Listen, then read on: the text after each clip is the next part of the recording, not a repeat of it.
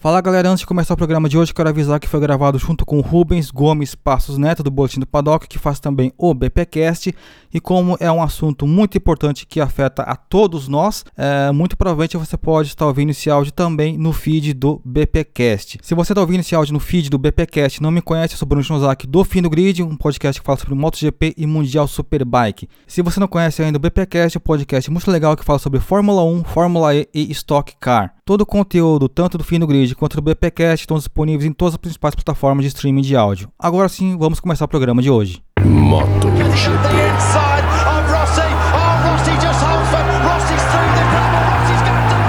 Mundial de Superbike.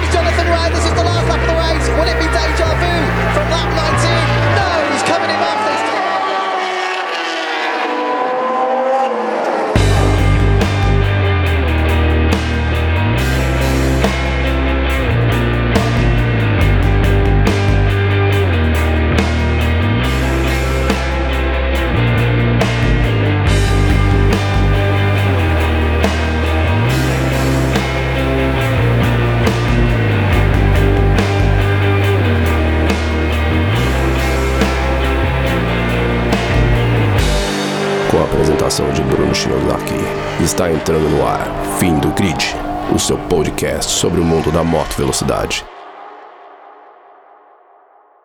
E estamos de volta para mais uma edição do Fim do Grid. Muito obrigado a todos que estão nos ouvindo. Eu sou o Bruno Schnozak. Hoje eu estou aqui com Rubens Gomes Passos Neto para a gente falar sobre toda a situação que está acontecendo aí no esporte a motor, tá? Quando eu falo esporte a motor, vocês podem também entender como qualquer outro evento que aglomera pessoas, como jogos de futebol, uh, shows de artistas ou até algo mais simples como um piquenique em família no parque, né? E eu já vou avisando que, é, como é um assunto que deixa muita gente estressada, então se você não tiver com muita paciência para ouvir, não ouça, simplesmente não ouça. Mas se você nesse momento, né, tá estressado e acha que pode ouvir depois, faça isso, vai fazer alguma outra coisa, quando você estiver com a mente mais relaxada, aí você volta aqui e ouve, tá?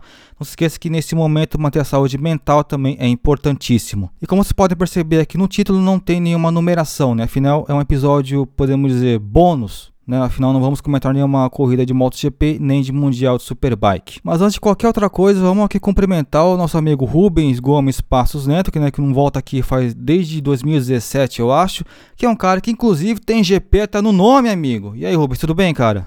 Tudo bem, Bruno? Tudo bem, ouvinte? É, é uma boa herança que eu tive da minha família, esse GP no nome. Já disse que eu pretendo um dia ter dinheiro para patentear ele e assim cobrar royalties de outros portais. E hoje vamos falar aí um pouquinho, né, Bruno, desse atual cenário. Como você disse, infelizmente não temos corridas para comentar, mas temos muito assunto para se falar sobre automobilismo. Bom, uma coisa que eu tenho que deixar muito bem especificada aqui é a data que a gente está gravando esse áudio, tá? Para mim é no dia 15 de abril de 2020, para o Rubens, que está 12 horas antes, né, no Brasil. É, eu estou no Japão. Para o Rubens é dia 14 de abril de 2020. Então, se você estiver ouvindo em uma data diferente, sei lá, no final de abril, começo de maio, pode ser que muita coisa que a gente fale aqui já não faça mais sentido. Porque a gente vai usar todas as informações que a gente tem até essa data que estamos gravando, tá?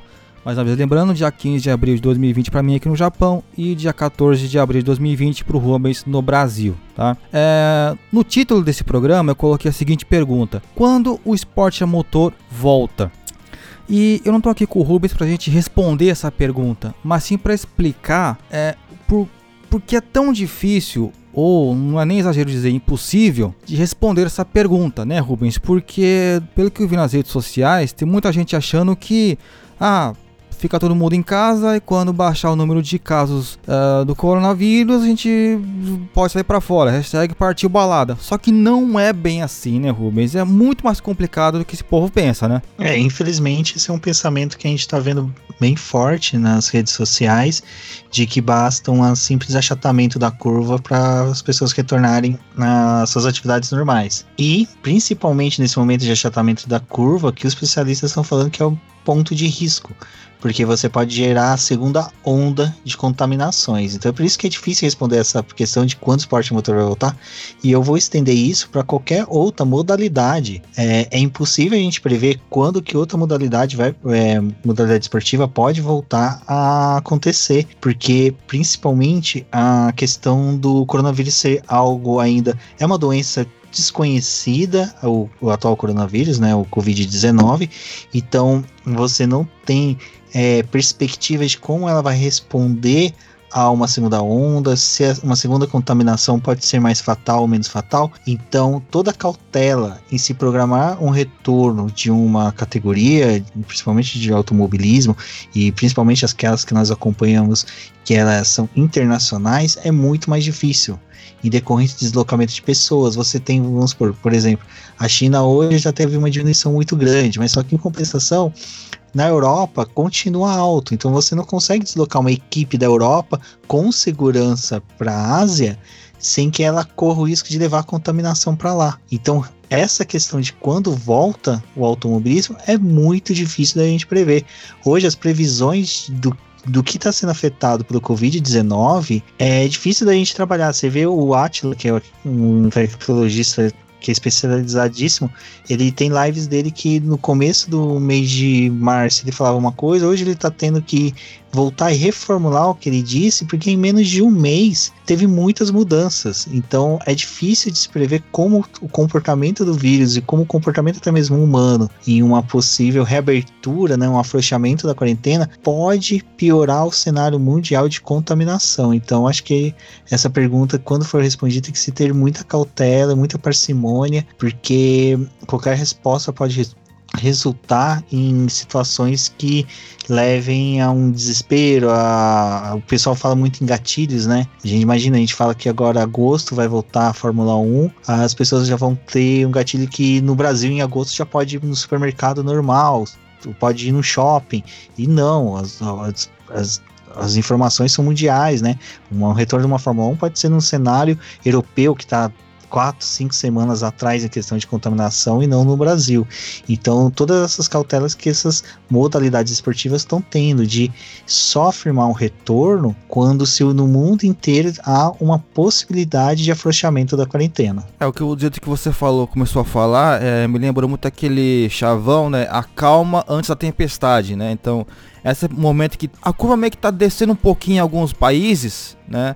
É, pode significar que, é, sei lá, é uma calma, mas que de repente do nada pode voltar para cima. Né? Então, é, esse é um, um, grande cuidado que a gente tem que ter. Algumas pessoas também não estão entendendo muito bem o porquê dessa, esse, dessa quarentena, esse isolamento, esse. Como é que é o termo? É, distanciamento social, né? É, não, não, é porque você vai ali, ali fora, que você vai estar tá contaminado. Não, não é exatamente isso. Mas se você pode se contaminar, você pode se, contaminar mesmo sem você saber, e mesmo que você não saiba, você pode contaminar outras pessoas que estão em risco. Né? Esse que é, é, é, é o grande motivo para essa quarentena, esse isolamento, né? esse distanciamento social. Né? Tem algumas pessoas mesmo que não estão entendendo isso. Né? É, diminuir o número de, de casos, beleza, já posso sair. Só que quando você sai, você vai para uma balada, você vai para algum evento, pronto, você pega o, o, o vírus e traz para casa e já contamina alguém que está em risco. Né? É, e esse negócio de, de idade também, para algumas pessoas pode não ser tão.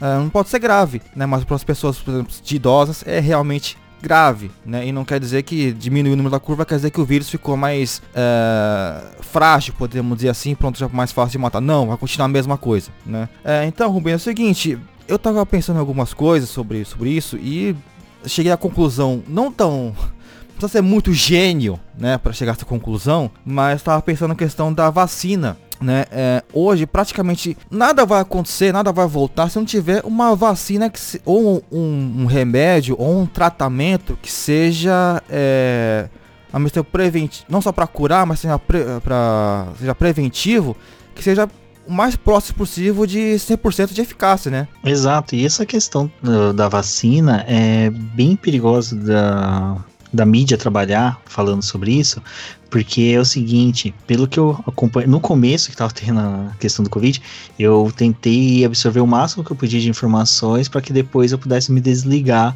o máximo possível. E hoje eu tô nessa fase do desligamento, só verifico uma vez por dia e o debate sobre a vacina continua. Por quê? O desenvolvimento de uma vacina que nem para o Covid-19, ele pode chegar a durar mais de 10 anos para poder chegar à produção em massa. Vide o que aconteceu, desculpa, com outras é, doenças que surgiram. O próprio é, Covid, não 19, mas outras, a SARS, por exemplo, que foi na Europa, até hoje não tem uma vacina de produção em massa. Ele tem hoje, os países asiáticos, um controle melhor para poder saber o vídeo que aconteceu lá na Coreia do Sul, eles conseguiram segurar a contaminação, porque eles já sabiam como proceder por causa da SARS, mas não a vacina. E você vê, a SARS foi em 2003, se eu não me engano, então você vê, já se passaram 17 anos e até agora não conseguiram desenvolver uma vacina de produção em massa. Aqui no Brasil a gente tem a dengue, que assola a Brasil há tantos anos e até hoje não se tem uma vacina em produção em massa. Então a, a aguardar a vacina pode ser um risco, mas só que é algo que tem que se buscar. Porque o que eu já vi que os especialistas passaram é que o Covid-19 vai ser uma, um vírus que vai estar no mundo inteiro, nós vamos conviver com ele como convivemos com H1N1, que o próprio H1N1 hoje tem vacina, mas só que você pode ver que todo ano tem atualização da vacina, porque o vírus é mutável. E o Covid-19 até hoje também não se sabe o quão mutável que ele é. Então é por isso que é difícil desenvolver uma vacina. Porque desenvolver o quad de hoje, pode ser que daqui seis meses o vírus já teve uma mutação e aquela vacina de hoje não servirá para daqui seis meses. Então, esse trabalho da vacina tá sendo intenso, mas só que o pessoal já tá tendo uma cautela, porque é aquela coisa que a gente falou agora há pouco.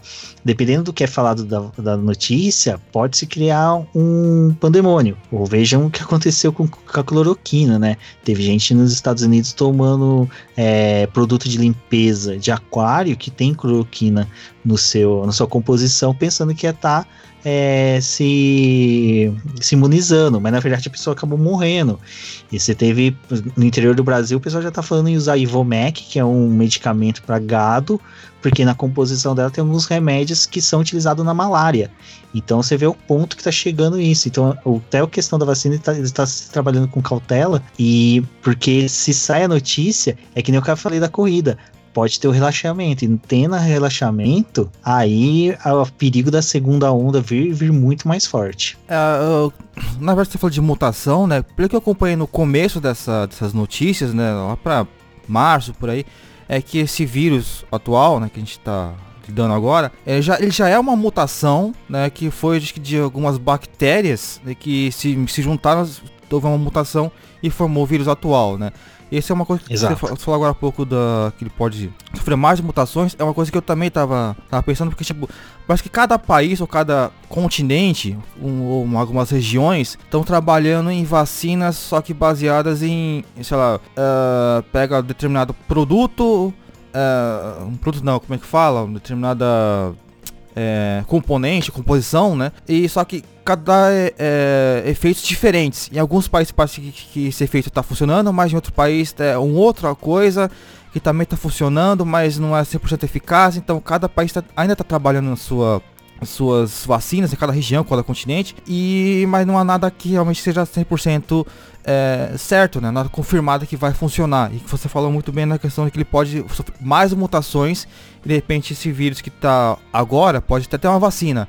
Mas vai saber se no ano que vem não vai voltar esse negócio, só que um outro vírus já mais forte, né? Mas é, que a vacina já não, seja, não sirva mais. Pode vir então uma segunda onda com certo de atraso de um, de um ano, talvez, né? Exato. E a questão de estar tá o mundo inteiro trabalhando em busca da vacina é aquela coisa. Você tem mil tentativas, às vezes uma dá certo. E aqueles que estão tendo êxito estão conseguindo transferir para outros laboratórios e eles estão todos, por sorte, em comunicação para que aqueles que estão tendo êxito possam passar para outros e assim eles chegarem a um consenso de uma fabricação única. O que hoje acontece bastante com a questão dos testes.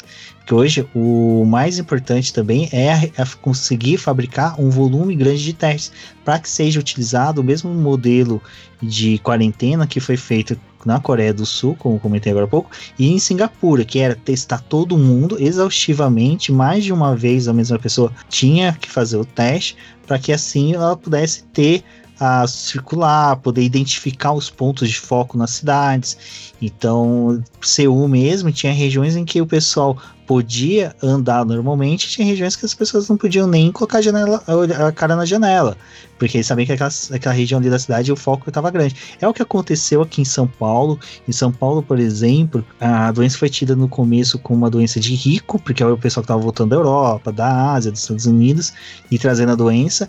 Aí até que ela começou na periferia, as periferias não pararam. Eu mesmo moro na periferia da Zona Sul de São Paulo. Eu lembro que já tá com duas semanas de quarentena fechada dentro de casa, a, a, a quebrada aqui, vamos pôr dessa forma, tava funcionando normalmente. Então, por isso que a busca do desenvolvimento da vacina e dos testes está sendo feito de forma exaustiva pelos laboratórios, institutos de pesquisas, e por isso que o estudo científico, o investimento na ciência agora está sendo muito importante. É, no, no mundo em que a, a, gente via pessoas falando que vacina na, é, era para prejudicar as pessoas, e com aquela ladainha toda que era do grupo anti-vacina, né? Aí a gente vê um mundo agora em busca de uma vacina, né? Exato. Vamos ver agora como é que vai ser se esse povo vai pensar a partir de depois que tudo acabar, né? Espero que seja logo. Mas enfim, é, Rubens, a gente, assim, tem muita coisa para se falar a respeito de, de, do esporte a motor, né? Dentro, dessas, desse ano. É, eu separei aqui algumas é, situações um tanto quanto. Uh, um pouco a chance de acontecer, né? Mas mesmo assim, assim só situações hipotéticas, né? É, vamos supor aqui que a, a já haja uma vacina vai em maio, junho. É, você acha que, é, que comece a ter uma distribuição mundial? Vamos supor que consigam, né? Ou que consigam neutralizar esse, esse, vírus de alguma forma, com algum remédio, tratamento, alguma coisa assim. É, você acha que é, é possível voltar o esporte a motor ainda em 2020? E se sim, realizar corridas sem público é viável ou ainda assim é algo irresponsável? Olha, vou ser sincero, eu acredito que mesmo com a vacina, com o número de testes aumentando, um medicamento que seja eficaz, eu acredito que 2020 não, não seria interessante nenhum tipo de realização esportiva, principalmente de automobilismo. Porque mesmo com a vacina, você tem reações alérgicas, você tem é, pessoas que se imunizam, mas continuam transmitindo o vírus, e tem gente que não se imuniza. Então, ainda é um risco muito grande. E há N consequências de uma possível contaminação maior e até mesmo pessoas que podem ter é, variações de, do vírus, como a gente falou, de mutação. Então é difícil, difícil. Qualquer cenário hoje, eu a gente prevê ou até mesmo estabelecer que tem chance de voltar ao automobilismo. Eu sou sincero é, em falar que eu prefiro que não tenha automobilismo esse ano, que não retorne é, as atividades, não só uh, do automobilismo, como aqui no Brasil já estão falando em fazer jogos de futebol com estádio fechado é um risco, qualquer tipo de é, movimentação de pessoas é um risco muito grande. E fechando no automobilismo, é que eu comentei agora há pouco. Nós temos o questão de categorias internacionais, como é a Fórmula 1, como é a MotoGP, em que você tem um deslocamento de pessoas grande que trabalham diretamente, nem vou colocar público, mas trabalham diretamente e indiretamente e que todo o staff, pode... né, de, de, de, equipes de, da própria categoria, né, que sim locomove para cá e para lá, né, precisa de transporte, precisa de restaurante, hotel, essas coisas, né. É, no o final do ano, meu, da Débora aqui, do boletim, foi bem intenso, que a gente acompanhou bastante as categorias nacionais aqui em Interlagos. Então a gente ficava bem fechado ali no paddock, o volume de pessoas que trabalham, e você vê que não são só pessoas que estão envolvidas com as equipes, você tem pessoal de manutenção, você tem pessoal de segurança, de alimentação, é, de limpeza, de auxílio. Então, você tem pessoas que são de diversos lugares, e quando teve o, a, última etapa da Stock Car, que é a maior é, categoria do Brasil, a gente conversava com o pessoal de limpeza, eles vinham até de outros estados. Então você vê que a, movimentação de pessoas é muito grande. Então a possibilidade, mesmo é, que eu falo, mesmo com a vacina, você geraria um custo muito grande. E eu não acredito que o retorno seria tão bom. E na questão do automobilismo, até da MotoGP, é, nós temos muitas corridas que dependem do público presente. É, o GP da Bélgica de Fórmula 1, por exemplo, é um que ele só corre se tiver a confirmação da venda de uma certa porcentagem de ingressos. O GP da Bélgica é impossível ser realizado sem o público. Monza também porque a, a associação lá italiana que cuida do, do Autódromo de Monza, ele só consegue confirmar o ano seguinte se tiver um lucro no ano anterior. Então vamos supor, eles só conseguiram confirmar 2020 porque 2019 tiveram lucro. Então, se realizar esse ano sem público, 2021 eles não se confirmam, porque eles não têm um aporte financeiro para realizar. E hoje em dia a gente vê que a Liberty não é tão Bernie Eccleston na questão de conseguir é, ter um consenso entre patrocinadores e organizadores. Eles ainda estão, sim, pegando, vamos usar um termo popular, as manhas das negociações dentro da Fórmula 1. E é nem tanto que a gente está vendo que o cancelamento das corridas estão sendo feitas de forma homeopática, né? Uma por vez, porque existe essa dificuldade de um consenso dentro da Fórmula 1. É, eu vi algumas notícias do, do próprio Bernie falando que, criticando abertamente a, a Liberty Media, né? Que eles não têm é, mão firme, né? Para as negociações e tal. Que na época dele falava que ele era um ditador, mas agora mais do que nunca precisam de um, de um ditador para definir as coisas rápido, né? É, eu vou te te falar que eu acho que eu nunca, fa nunca falaria isso, mas eu, de uma certa forma acho que eu concordo com ele, viu? Porque é, eu acho que ele, segundo ele, já teria cancelado a temporada 2020, né? É, se bem que ele tá do lado de fora, se tivesse do lado de dentro, hum, vai saber, né? É, fica, fica aqui a dúvida. Mas hoje a gente tá vendo que realmente sim. Inclusive eles nem usam né, o, o termo cancelar, né, Rubens? A não ser uma situação bem crítica, como por exemplo Mônaco, que não pode ser realizada a qualquer momento do ano, né? Tem tudo uma preparação para realizar o GP de Mônaco que foi cancelado de fato, né? Mas agora outros GPs, tudo é o mesmo termo que é adiado, ou postergado, né? Estão numa dificuldade de cancelar, né? Estão adiando para vai saber quando, né? Sei lá, uma, talvez o GP de, do Canadá de 2020 vai acontecer em 2025. Né? Exato, porque, é, como eu falei, as negociações têm que ser feitas é, pista por pista. Eles não conseguem, infelizmente, a Liberty não consegue negociar todas de uma vez só. Eles não conseguem entrar no consenso com todas. No entanto, que a Austrália, vocês viram, eles cancelaram 10, 20 minutos antes da, do primeiro treino livre. Eu me recordo que eu já estava tudo pronto aqui pra gente fazer a cobertura, é, preparando as coisas e veio a notícia.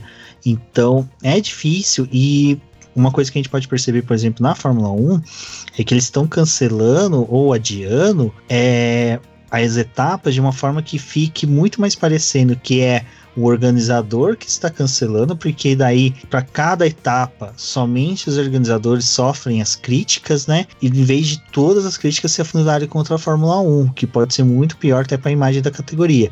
Mas só que essa indecisão, essa situação deles em cima do muro, tá criando um cenário muito pior para a categoria tá mostrando que eles não têm a mesma flexibilidade do Bernie em negociar. Como você falou, o Bernie hoje tá fora, então vai ser papai, ele tá pensando quantas fraldas tem que comprar para criança. Então, ele não sabe o que, que tá se passando dentro da Fórmula 1, mas possivelmente ele já tem uma noção de que a Liberty está tendo essa dificuldade de cancelar de uma vez a categoria, provavelmente esse deve ser o assunto dentro da categoria, do cancelamento mesmo da temporada 2020. É que, como a gente está falando, se eles anunciarem de uma vez, há consequência com patrocinadores. Imagina, um patrocinador que vencer esse ano o patrocínio com determinada equipe, mas ele já adiantou o dinheiro para a equipe, como é que essa equipe vai devolver? Ela vai tirar do caixa dela, mas ela não vai ter talvez dinheiro para pagar os mecânicos que estão em casa. Então, até isso tem que se pensar. Então, eu acho que é, é, não é só chegar e carimbar o cancelamento, o adiamento. É tipo ver, olha,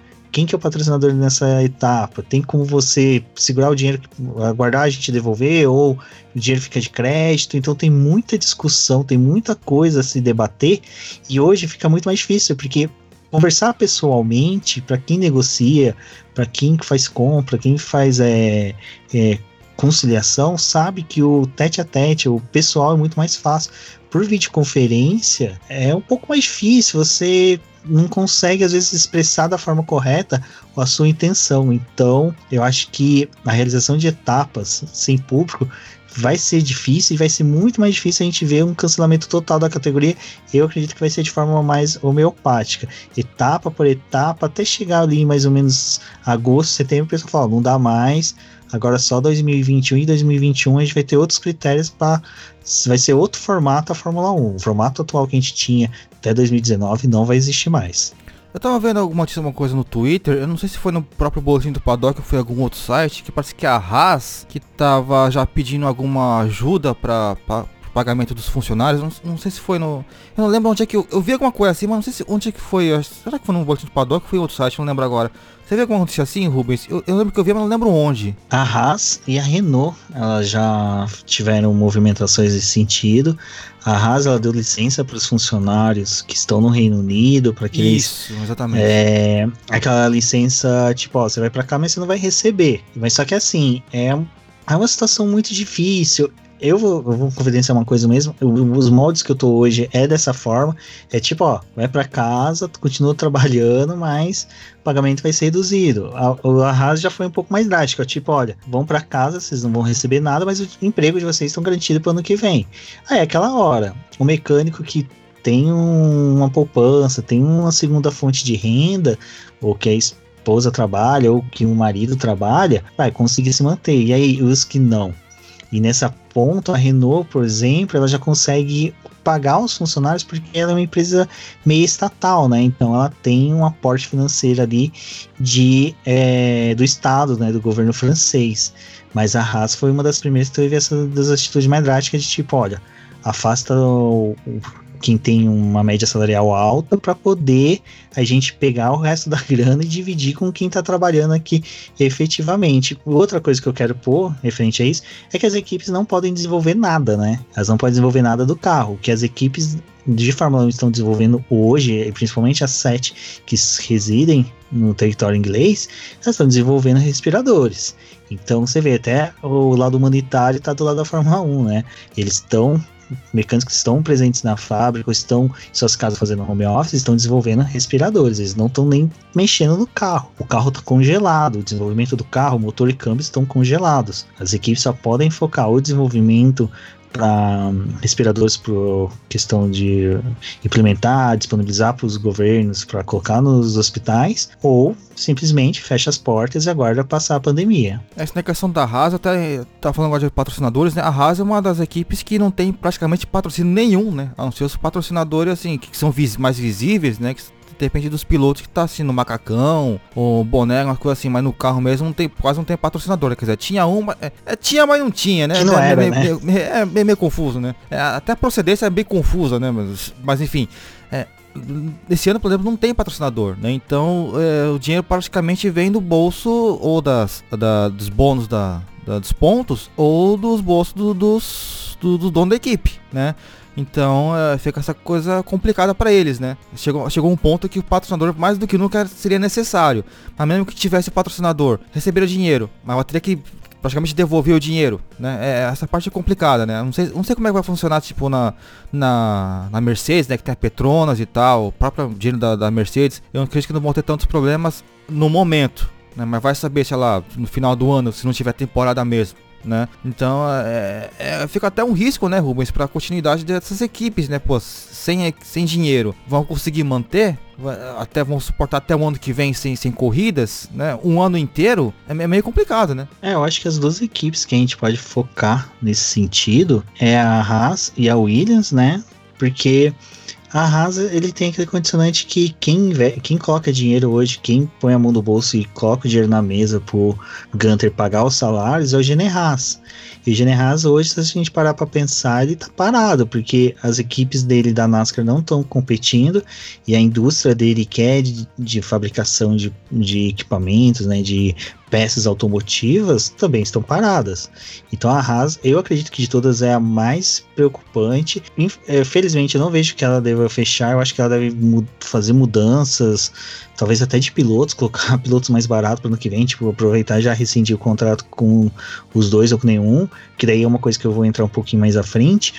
Mas a Williams, que era uma das mais preocupantes, por sorte, o pai, né, do Nicolas Latifi investiu uma grana pesada na equipe e garantiu o pagamento aí de boa parte do, da folha de pagamento, né, do, dos salários da Williams. Então a Williams hoje já consegue respirar mais tranquilo.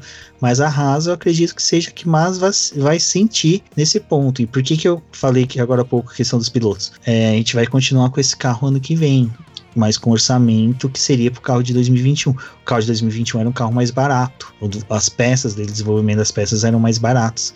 O carro de hoje é um dos carros mais caros que já foram desenvolvidos na Fórmula 1, porque eles quiseram aproveitar um ano que ia ter orçamento livre e fizeram carros em que aquelas aletas são caríssimas para desenvolver, os desenhos são complexos, o material que é utilizado são materiais bem é, difíceis, são caros.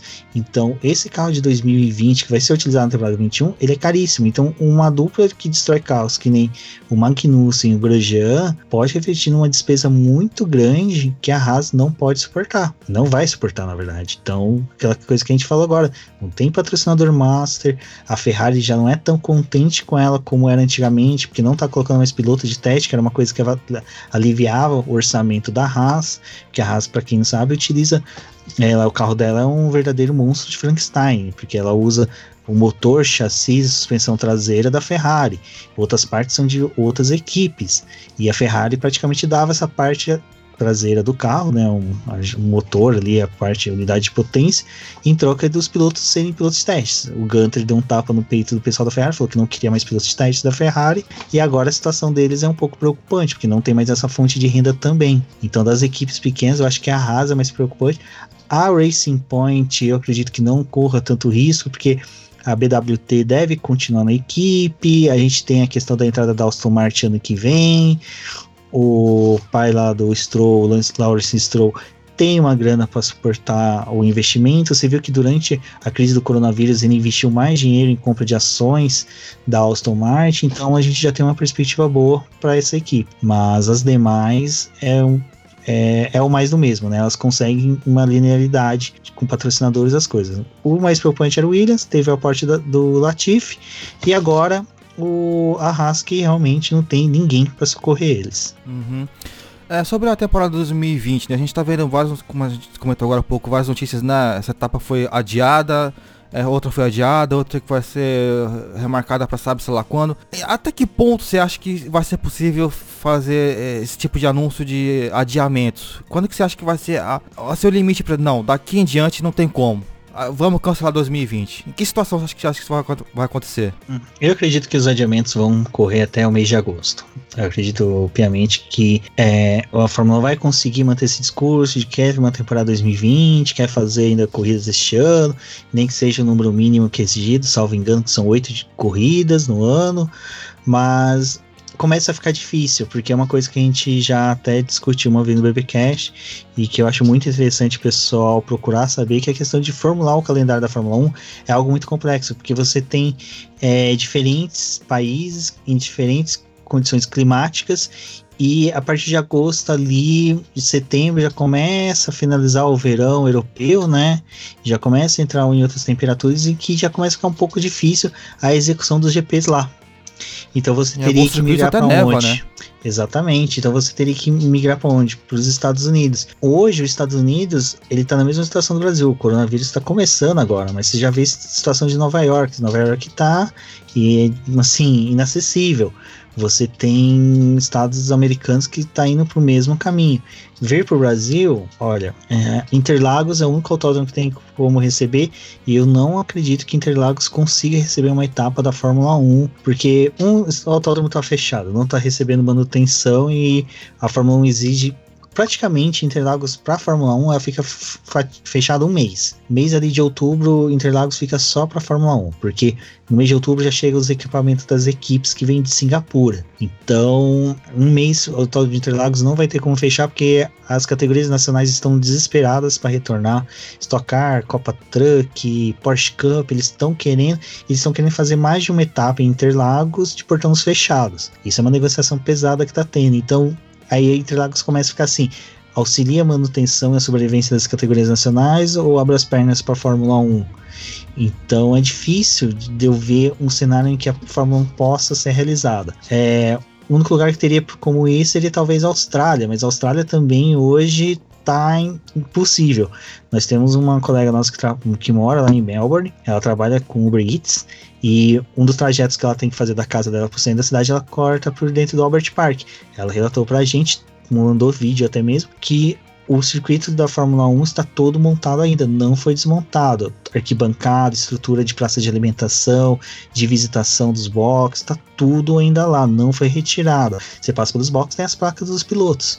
Então, quando acabou o GP da Austrália, que foi cancelado, foi tipo assim, barata voa, ninguém ficou lá. Só tem os seguranças para garantir o patrimônio ali, mas o resto estão deserto. Então, você vê que até a Austrália, para receber uma etapa que o pessoal fala, né, de fazer um, um calendário asiático, porque a Ásia já está saindo né, do coronavírus, é pouco provável. Eu não vejo chance por causa da discussão que existe da segunda onda, da possibilidade de levar pessoas que nem a Alfa Romeo, Alfa Romeo, não, desculpa, a Alfa Tauri, né, e a Ferrari estão na Itália, estão no epicentro europeu do coronavírus. Como é que você vai levar equipamento para lá? Você vai levar pessoal para lá? Não tem o teste, testes, eles têm pessoas que não acusam o coronavírus, o coronavírus, a pessoa não indica que tem o vírus no corpo, então é muito difícil de prever até a realização ainda em 2020 da Fórmula 1, e eu acredito piamente que não vai realizar, e eu, se for, pudesse dar um conselho pro pessoal lá da Liberty, era que não realize, para não expor tanto a categoria para uma chance de lixamento popular, falando que ela auxiliou em espalhar, né, o coronavírus, como também é de correr o risco. Imagina um piloto vir a falecer de, de coronavírus. Tudo bem que ele tem porte atlético, mas só que isso não é imunidade nenhuma para um piloto de Fórmula 1. É, cada, cada corpo reage de uma forma diferente, né? É impossível prever como é que. É, não, assim, não segue um padrão. Tem um padrão tá, de sintomas, mas de, de reação do corpo não tem nenhum padrão, né? As pessoas variam de pessoa para pessoa, né? Você falou agora um pouco da estrutura da, da, do circuito de Albert Park. É toda aquela. Ali é um parque, né? Como o próprio nome diz, Albert Park, é um parque. Não é um autódromo. Ele é montado para receber a corrida e depois é desmontado, né? Eu acredito que como teve aquele caso de, de coronavírus com um membro da, da, da McLaren, né, é, até o país ali ficou com receio até de aglomerar pessoas para desmontar também aquela estrutura, né? Exato. Né? Então, não, deixa aí, né? Ninguém vai se importar por, por um tempinho, né? Os animais, né? Os koalas não vão achar ruim. Não, imagina. O koala não sabe Já nem passaram que, que... por fogo, né? É, não sabe nem o que, que é uma árvore, o que, que, é uma, que, que é uma parede, né? Imagina. Não, deixa aí mesmo. Então, até faz sentido a estrutura tá toda lá montada ainda, né? Então, vai, provavelmente vai ficar assim até o ano que. Não sei se leva na Austrália, acho que não, né? Não, não sei, não, não, sou, não sou bom em geografia. Não, se eu não me engano, neva, mas é aquelas condições assim, tipo, nevou, fez uma camadinha de gelo fininha, mas não é aquelas coisas que nem a Europa que fica 2, 3 metros debaixo da neve.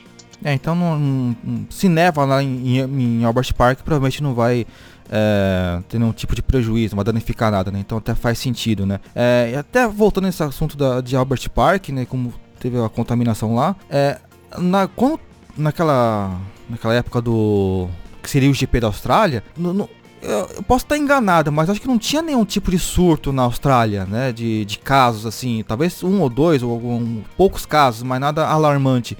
Aí teve o do funcionário da McLaren outros do, e alguns da, da Haas que tiveram sintomas, mas deu negativo. É, também não sabe onde é que o cara pegou, né? Aquele o, o vírus. Não sabe se foi se trouxe para a Austrália, se pegou no aeroporto, se foi no restaurante, se foi no hotel, se foi é, no caminho para o autódromo, se foi no autódromo. Não se sabe, né? Também a origem de cara de onde as pessoas estão se contaminando é, é, não sabe, né? Então é, fica difícil de, de prever. Na, desse lugar aqui a gente vai é, ter um, tipo, um, tratamento especial, mas outro lugar não precisa. É, é complicado essa parte também, né? De, de, de que lugares que pode ser acessível não, por pessoas vindo de outro país, né? Essa parte é complicada. Né? É, o que acontece na questão dos funcionários das equipes que tiveram detecção do coronavírus é que acredita que eles trouxeram de fora, porque até mesmo o coronavírus, quando ele é detectável por teste, ele já deve estar mais de cinco dias nas pessoas. Mas o problema que tinha era que o seguinte: ele estava começando a é, se espalhar, estava começando a ter casos isolados, e a Austrália ainda estava começando a entender como o coronavírus ia acontecer. E qual era o problema do ter o GP? É que o volume de pessoas que iriam circular era muito grande. Ah, o volume de pessoas que vão ao Albert Park é muito grande. E vão pessoas do país inteiro. E a Austrália já estava já está sofrendo uma crise de alimentos muito grande, porque como teve um incêndio no começo do ano, eles não conseguiram produzir alimentos e muito se perdeu no incêndios e eles dependem muito de exportação, né, de trazer de fora alimentos. Eles não estão conseguindo. Os países, lógico, todos os países estão falando, ó, não tem como te mandar alimentos, porque senão minha população vai ficar sem. Então, na Austrália hoje, é, eles têm, naquela época eles começaram a pensar nisso. Eles falaram, olha, a gente teve uma crise agora do incêndio, nós estamos ainda nos recuperando. Se alastrar, e naquela época a Itália já estava começando a ficar preocupante na região da Lombardia, então eles começaram a olhar o que estava acontecendo na Itália. Falaram, se acontecer o que aconteceu na Itália aqui, a gente está ferrado, porque nossas estruturas, questão de alimentos, está periquetante, a gente não tem alimentação para passar o resto do ano se ficar todos os portões fechados. Por isso que a quarentena lá está sendo muito rígida. Lá você, os relatos que a gente tem de colegas que estão lá é o seguinte: se você sai na rua e você. O, o policial te para, por que, que você tá na rua? Ah, tô batendo perna, me dá seus documentos, eles registram, passa uma semana, você chega uma multa na sua casa, pesadíssima, e após o final do coronavírus, quando acabar toda a pandemia, você vai ter que é, comparecer em juízo para justificar a sua saída. Então lá está sendo uma coisa muito pesada em decorrência de todas essas questões que a Austrália teve. Então por isso que quando teve GP da Austrália, houve uma pressão até do pessoal do país, dos habitantes, das, do, do município, a secretaria é, de turismo de Melbourne bateu em cima querendo cancelar, mas só que daí os organizadores da Fórmula 1 não estavam entrando no consenso, mas o Estado, por meio da Secretaria de Turismo, já estava batendo em cima desde quarta-feira querendo que não fosse realizado a corrida. Aí que ficou aquela discussão, né? O prejuízo vai ficar para quem? Para Fórmula 1 ou para os organizadores. Aí no final eles entraram num consenso e cancelaram. Mas a Austrália realmente ela já estava prevendo todas as dificuldades que ela ia ter para frente. Muito que aconteceu aqui no Brasil, que a gente em março começou a ver, olha, a onda tá chegando aqui no Brasil, a gente tá começando a ter já vamos fazer todo um esquema de preparação. Então, por isso que no Brasil a gente já teve sorte de ter uma preparação prévia, ver o que está acontecendo na Ásia, ver o que está acontecendo na, na Europa, assimilar as medidas que são necessárias e implementar aqui. Então, assim, um ponto bom do cancelamento do GP da Austrália foi que outras categorias no mundo começou a a ver que precisavam cancelar. A Fórmula Indy, por exemplo, ela realizou uma corrida. A corrida em Fênix, ela conseguiu, ela realizou de portões fechados realizou. Mas só que assim, houve um protestos de várias pessoas falando, olha, é uma irresponsabilidade, vocês estão dando uma noção de que alguns eventos podem ser realizados de uma forma que não se deve. Então, a NASCAR demorou para responder. A gente teve a, no Brasil a Porsche Cup ela foi até o último momento, teve uma etapa realizada, mas só que no sábado é, podia ir imprensa, no domingo de manhãzinho recebi a mensagem do assessor de imprensa da categoria avisando a gente, falando: olha, não vem para o Autódromo de Interlagos porque senão não vão poder entrar, porque a gente decidiu fazer de portões fechados. Ainda houve uma discussão muito forte se foi responsável ou não a realização, por sorte. A gente acompanha a categoria, teve informações que ninguém se contaminou, então, graças a Deus, aconteceu tudo bem, mas imagina se realizar o Albert Park de portão fechado e dissemina essa doença. É que eu falei sobre o GP da Austrália. Quem foram os primeiros desertores da corrida? Kimi Raikkonen e Sebastian Vettel, porque eles são pais de famílias, a preocupação ali bateu na porta deles. É aquela coisa de. Uh, sabe, uma coisa que o, Sr. K fala no Jovem Nerd, né, no, no Nerdcast, que é poder cagaço é o maior poder que tem na humanidade. Você ficar com medo é o maior poder que tem. Kimi Raikkonen foi os primeiros. Depois quem foi? Red Bull, comandado por quem? Christian Horner. Christian Horner é um cara super família. Então ele já tava, você vê que as projeções são de preocupação de onde que a gente vai chegar, para quem que a gente vai levar essa doença, né? Então eu acredito aí que a Austrália foi boa nessa questão do cancelamento, que também deu uma uniformidade para as outras categorias e modalidades esportivas e cancelando essas atividades no decorrer dos anos. Uma, um adendo que eu dou é que Milão, onde foi um dos epicentros na Itália, teve um jogo de futebol que foi realizado que depois todo mundo bateu em cima falando que realmente aquele jogo foi o causador da disseminação e, e, realmente a maioria das pessoas que compareceram a esse jogo pegou coronavírus, porque você está no estádio, é impossível você não ter contato com pessoas e esse jogo, lembrando que eu não me recordo quais eram os times, ele foi um dos causadores de espalhar facilmente a, o coronavírus. E já estava, bom, a Lombardia insuportável, não tinha mais como, já estava com aqueles índices altíssimos de mortes, de contágio. Mesmo assim, o time lá decidiu: não, vamos fazer o jogo e depois a gente cancela tudo. E o jogo se realizou e espalhou mais ainda a doença na Itália. É, alguns eventos que ainda, que ainda conseguiram acontecer foram. É, bom, foi um pouquinho antes de, do, do, surto, né? Que foi a etapa da Austrália, etapa de abertura do Mundial Superbike, que foi em Phillip Island, e da MotoGP, só que não teve a MotoGP, teve só a Moto 3 e a Moto 2, porque o staff da, da MotoGP não conseguiu, não pôde viajar, né, para o Qatar mas toda a estrutura da Moto 3 e da Moto 2 já estavam lá, né? Porque teve os últimos testes para temporada foram lá. Já estava todo mundo lá, então, bom, já que tá todo mundo aqui, vamos fazer a corrida aí. É, mas agora não lembro se foi como foi a questão do público. Acredito que teve o público também, mas eu não, eu não sei se da parte dali teve algum tipo de contaminação de quem foi ao autódromo.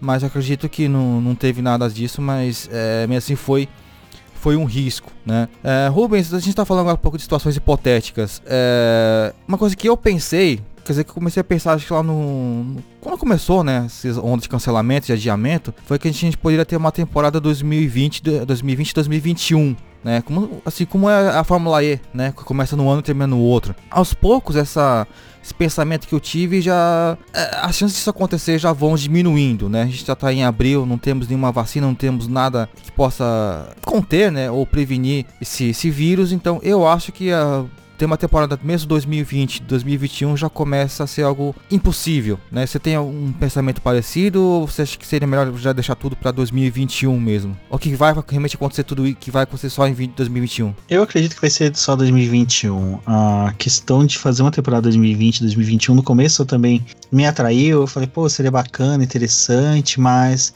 aí entra aquela questão que a gente estava conversando agora do clima, né? Nós temos, acredito que metade da Fórmula 1 seja na Europa, então a gente pegaria ali novembro, dezembro de janeiro, impossível de se realizar etapas.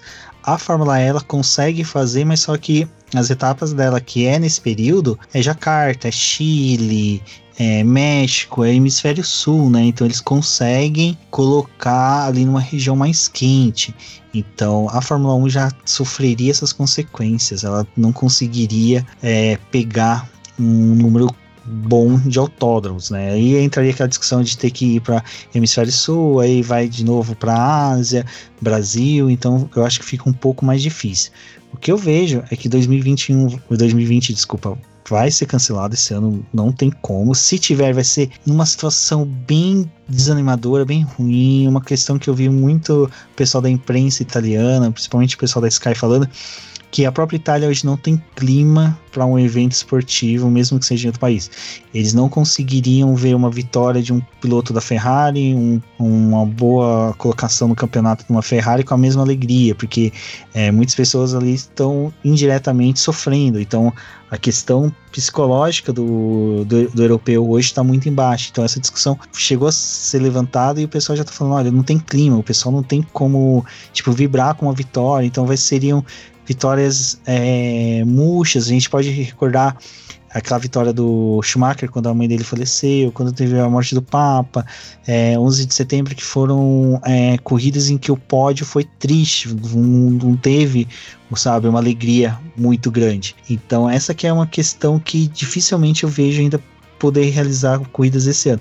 E 2021 é como eu falei agora há pouco, vai ter uma mudança radical no formato. Eu acho que vai ser pouco provável que a gente ainda tenhamos quatro dias de atividade, três com carros em pista e um de atividades de marketing, de é, relações públicas, como tem. Eu acredito que vai ser reduzido a dois dias, porque as projeções que tem hoje saiu dos estudos que foram compartilhados no Twitter pelo Atila, que mostra que possivelmente as quarentenas vão ter que ser é, refeitas em alguns países, porque o coronavírus está se comportando de uma forma que ele pode ficar indo e voltando. Então, até 2021 ainda, a gente ainda vai ter essas contaminações é, em ondas em alguns países, então a gente começa a ter essa situação, né? Pô, se vai ficar indo e voltando as leis, como é que a gente vai ter o deslocamento, né? De o volume de pessoas? É, você pega a Ferrari, ela chega a levar quase 300, 400 pessoas para o autódromo. A, a Mercedes ela tem quase o mesmo número. Então você tem que levar todo esse pessoal. Tudo bem, vai ter um orçamento menor, provavelmente o número de pessoas é menor, mas só que a tensão, o medo que o mecânico vive, porque é uma coisa que até a Juliana Sarasota já publicou alguns textos dela, que ela fala que mecânico de Fórmula 1 não ganha tão bem quanto a gente pensa. É mais o Toto Wolff, essas figuras que recebem muito, mas o mecânico é um salário mediano para o povo europeu, então não tem é, uns salários altíssimos para eles poderem se precaver. Então, eu acredito que realmente 2021 vai ter uma mudança muito drástica, até no formato de calendário, número de corridas, é, muitos corridas devem sair, pode ter um distanciamento mais entre etapas por causa dessa questão de saber que 5, 6 dias a pessoa começa a demonstrar que tem o contágio, então corridas seguidas eu acho pouco provável que aconteça. É, então a gente vai ter um remanejamento da Fórmula 1, uma, ou até um modo de pensar, não só a Fórmula 1, outras categorias também, que elas vão ter que criar mecanismos para, durante o período de, não só pandemia, mas pós-pandemia, conseguir garantir que não haja é, contágio, ou, ou a Fórmula 1 ser a causadora do contágio. Até mesmo hoje em dia a OMS né, ela recomenda que não se nomeie mais os vírus com o nome das cidades, como foi, ou da região, como foi a gripe espanhola, que é para simplesmente não criar um estigma sobre aquela doença, aquela região. Imagina a Fórmula 1 hoje ser conhecida porque ela trouxe de volta ou levantou novamente a segunda, terceira, quarta onda de Covid-19. É, essa questão do, do, calendário, eu tava até pensando nisso quando, também quando começou esse negócio, é, que se, desde o ano passado para cá, né, tanto a MotoGP quanto a Fórmula 1 quer cada vez mais aumentar o número de corridas no calendário, né? E agora a gente vê como é que isso está complicando esse tipo de situação. Tudo bem, é uma situação muito atípica.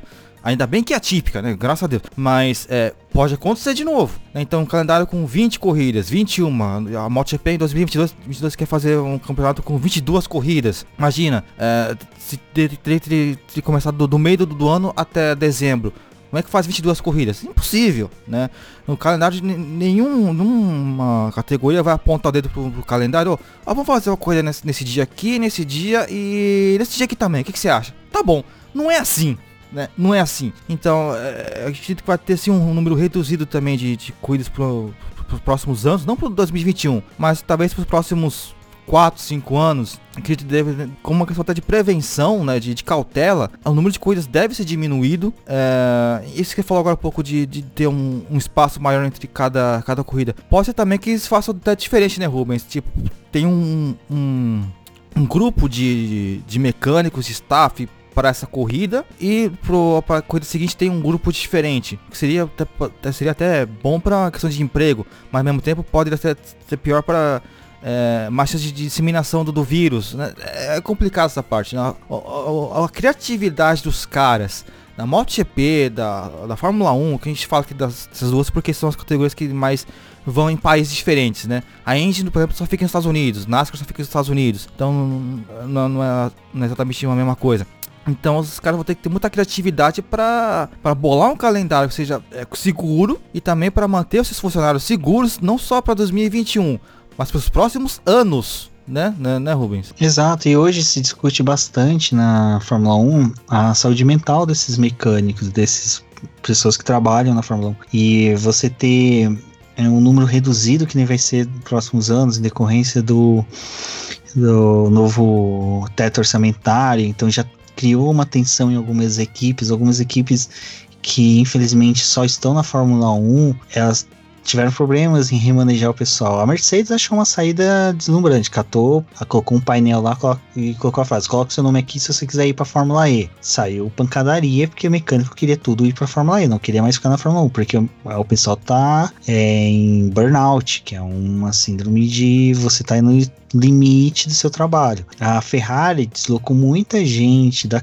equipe para as outras modalidades que tem carros da Ferrari correndo, até para a própria fábrica, porque ela consegue. Muitos foram até auxiliar a Alfa Romeo. Então, eles conseguiram remanejar, é, fazer uma possível dois grupos assim de funcionários. Eu acho um pouco difícil por causa dessa questão orçamentária que a Fórmula 1 vai ter.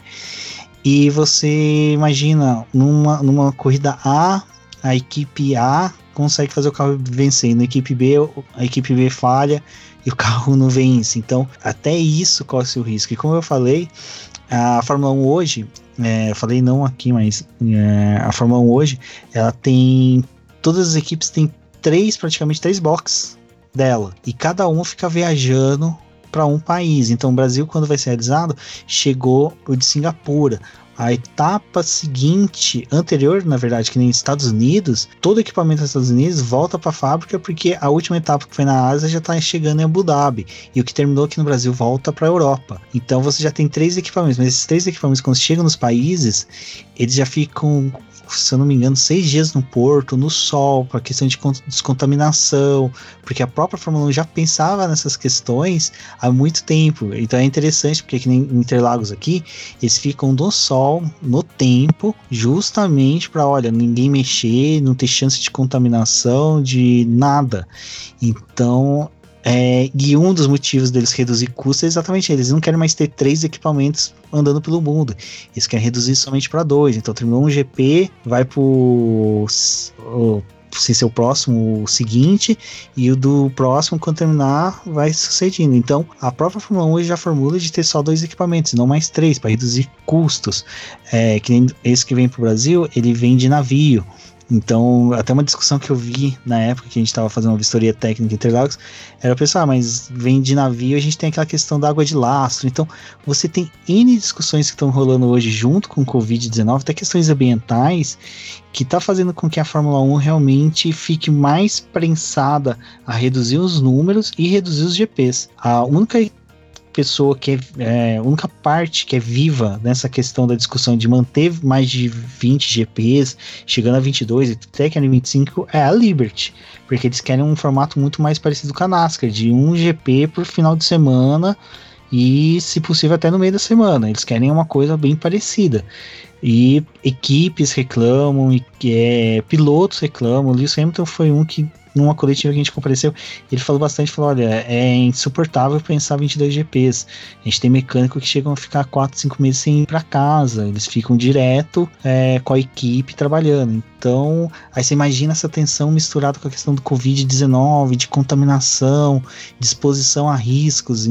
Então a gente tem todo um cenário que vai muito mais além do Covid-19, que vai entre a questão de gastos, meio ambiente, e até saúde mental dos trabalhadores, em que a Fórmula 1 hoje tem que se preocupar. E é por isso que eu sempre pautei, desde que a gente começou esses, esses bate-papos sobre como vai ser a Fórmula 1 a partir do ano que vem, diante de todos os cenários, é a redução de dias. Eu era contra, eu, adoro os treinos de sextas, entendo os motivos que tem, pelo até mesmo feedback que as equipes passam, mas hoje já vejo que os treinos de sextas não vão ser mais possíveis. Eventos de pilotos nas cidades, quando chegam, aqueles pilotos chegam terça, quarta-feira, já começam a fazer eventos, vai acabar. Então, eu acredito que piamente, como você falou, pode ser que 2021 não, mas 2022, 2023, 2024, até entrando com um novo carro, essa redução brusca do calendário de formatos deve mudar bastante. Eu tô com a impressão, só, é só a impressão, assim, que uh, o, o, as obras do autódromo do Rio de Janeiro vão atrasar por causa do Covid-19. Ah, mas só uma impressão, assim, só um, um, pensamento que passou pela minha cabeça, assim, mano. É, eu não sou especialista, né, mas pode ser que eu esteja errado. É, o que eu tava vendo na notícia do, do da MotoGP é que o, o Carmelo Speleta, que é praticamente o, o chefão da, da, da MotoGP, ele tá muito conformado, Rubens, assim, com um possível cancelamento de 2020, né? É, assim, a gente estou falando que se der para ter algumas corridas, vamos fazer o possível para essas corridas terem, nem que seja, sei lá, 5, 6, 7, 8, não vai ser tão animado, talvez até sem público, mas se der para fazer, a gente vai fazer, mas ele já tá meio que conformado que 2020 talvez não aconteça, né? Já na Fórmula 1, é, como a gente falou agora um pouco de contrato, parece que é até um desespero de tentar manter o máximo possível de corridas em 2020. Até teve uma conversa, tipo, é claro que as coisas já mudaram né, na cabeça das pessoas, mas é, acho que o Ross Brown disse que se fosse necessário fariam até três corridas seguidas, um, um, é, um final de semana sem, três finais de semana seguidas, depois mais um final de semana sem, até chegar ao final da temporada. Fazer o máximo de corrida que der. É, é, assim, é uma uma, diferença de, de, de, pensamento, né, Rubens? De, de, de, mentalidade nesse, nesse quesito de cancela ou não cancela, vamos trabalhar mais para 2021, tentar manter agora estabilizado e tal. Cê, tem como a gente dizer qual mentalidade está certa ou está errada, uma vez que para todo mundo é uma novidade esse tipo de situação. Afinal, é, esse tipo de pandemia acontece praticamente cada 100 anos, né? A última vez foi em dois, 1920, né? agora em 2020, então é, é uma novidade para todo mundo. Tem como dizer qual mentalidade está certa ou está errada? Você culpa a Fórmula 1 por ainda estar tá tentando ter, é, ter corrida em 2020? Se, se, se, é que forçação de barra para ter corrida em 2020? Olha, é, é difícil a gente apontar certos e errados nessa situação, mas eu acho que a, o lado humano, o lado mais organizacional, questão a MotoGP ela tá disparada em questão de é, pontualidade, vamos pôr dessa forma. Ela assimilou o que está acontecendo e falou: ah, é melhor a gente falar que acabou. Provavelmente, como a, até a administração da MotoGP ela é mais é, constante, ela é o pessoal já está muito mais tempo junto, eles têm um feedback um, melhor em questão de decisões. Eu acredito que eles consigam ter uma maior facilidade até para negociar com as, com, as, equipes, com os autódromos, patrocinadores. E a MotoGP, eu sou fã de Fórmula 1, incontestável, mas só que eu falo e dou o braço a torcer que o espetáculo da MotoGP de, um, de uma corrida é 20 vezes melhor que a Fórmula 1 corrida da MotoGP é muito mais empolgante. Então eu acho que eles têm uma facilidade até mesmo de negociar contratos com patrocinadores. Eu acho que eles têm uma facilidade até de falar, olha, 2021 a gente consegue fazer um espetáculo tão bom quanto a gente é, tá tendo hoje. E o que eu vi muito da MotoGP é que ela já tá apresentando alternativas para 2021, que é desde duas corridas numa mesma etapa, estão apresentando já alternativas do cancelamento, enquanto que a Fórmula 1 não, a Fórmula 1 ainda tá nesse chove no molha de cancelar e a gente só vai ter a confirmações, questões do cancelamento depois quando já estiver bem próximo do fim do ano. Então, assim, vai prejudicar as equipes. Eles congelaram o desenvolvimento dos carros, chassis e câmbio, tudo bem, mas só que e as outras questões, é, os carros não estão podendo ser produzir peças de reposição, tem todas essas questões que vão ser difíceis, a gente não tem uma visão de boa de como vai ser a Europa após a pandemia, e a MotoGP, por já ter tomado essas decisões, a gente pode, então, eu falei que não tinha como apontar certo, mas vamos apontar a MotoGP como certa, porque ela já decidiu e já criou um foco para as equipes. Falando, gente, ó, acabou esse ano, não tem. Então, vocês já podem negociar o contrato dos seus pilotos. Piloto quer vencer esse ano o contrato, vocês já tem chance de falar, ó, a gente vai renovar, não vai renovar. Tem chance de trazer alguém das categorias de base categoria de base esse ano, infelizmente não teve corrida também, então também nem se sabe quem pode subir, quem não pode subir. Então, eu acho que a vantagem da MotoGP já ter dado um norte para os integrantes dela é muito bom. É uma vantagem que as outras não estão tendo. A Indy não está tendo, a NASCAR não está tendo. Então, esse chove no molho dessas outras categorias pode ser prejudicial para elas no futuro. Mas é como a gente até começou falando, a gente não sabe muito o que está acontecendo dentro delas. Às vezes eles já decidiram que cancelaram, mas para mídia, né, para jornalistas, para o público, eles vão ficar nessa de tipo, ah, somos categorias aguerridas, vamos lutar até o último homem, até o último momento. Mas elas já tomaram uma postura de cancelamento, que eu acho pouco provável que tenha acontecido. Se né? manter né? nas manchetes também, né, Rubens? Exato. E é porque assim, as equipes elas precisam de se expor os patrocinadores atuais. E como você falou, se manter nas manchetes é uma forma de expor os patrocinadores, porque bem ou mal a gente já tem as fotos desses carros com patrocínio dos testes de Barcelona. Então hoje que nem a gente publicou, salvo engano ontem, uma matéria falando da Williams, a gente utilizou a foto do carro atual, então você já tem todos os patrocinadores ali. E eles conseguem se colocar a exposição dos carros, exposição da mídia, então eu até agora não vi nenhum patrocinador cancelando contrato, isso é um bom sinal, mas é como eu falei, a, MotoGP já consegue fazer o quê? Cancelou, os pilotos, eu tô vendo que eles estão fazendo. Os pilotos da, da, da MotoGP eu achei sensacional que, apesar de não falar tanto da categoria, eu acompanho eles na, nas redes sociais. Eles fizeram brincadeira com o macacão do ano, com o capacete do ano, como teve teste. Então, de certa forma, estão expondo da mesma forma nas suas redes sociais os patrocinadores. Então, é, é por isso que eu tô falando que a MotoGP, pelo menos, ela tá conseguindo dar um norte pra categoria, enquanto que a Fórmula 1 ela tá indecisa. E não é só a Fórmula 1 a categoria em si, os integrantes, são os autódromos. Os autódromos têm que fazer manutenção, o autódromo tem que saber é, organizar seu calendário. As categorias como Stock Car no Brasil e Copa Truck, elas, não elas foram no último momento para confirmar calendário, porque eles dependem muito de Interlagos para confirmar calendário, e Interlagos esse ano foi um pandemônio. Todo mundo quer usar Interlagos, porque é um autódromo. Imagina em países em que você tem um autódromo que é o principal, como eu acredito que Bahrein deve ser, porque eu não conheço nenhum outro autódromo lá, que é utilizadíssimo para quem acompanha a rede social da, da, da, pista. Você vê que todo final de semana tem algum evento lá. Então você tem toda essa questão, e questão de logística, transporte, como a gente falou agora há pouco, a DHL que faz o transporte dela, é, como é que tá a situação da empresa? Ela está conseguindo já agendar caminhões, navios e aviões para poder carregar os equipamentos da Fórmula 1? Eles já estão conseguindo agendar, ter projeção para o ano que vem? Então, assim, eu acho que essa dificuldade da Fórmula 1 de bater o pé num horizonte, no norte, para eles, pode começar a criar prejuízos para quem está em volta.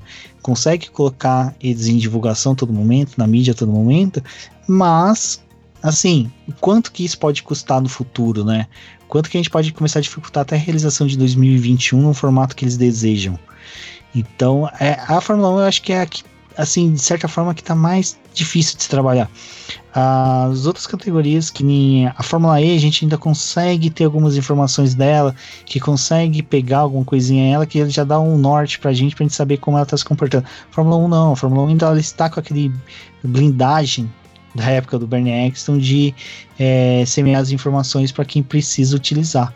Então isso está dificultando muito e no frigir dos ovos realmente a MotoGP nesse ponto está dando um tapa na cara de muitas categorias que olha a gente sabe se organizar, a gente consegue se projetar para o futuro. Eu estava vendo aqui na, notícia do que o Spiller falou, o chefão da MotoGP, né?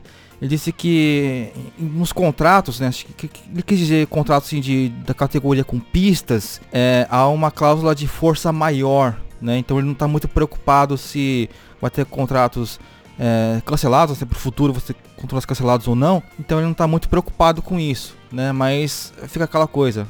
Um, tudo bem, mas pro ano que vem vão ter esse número de etapas que estão prevendo, que 2021 corridas é, é muita coisa, né?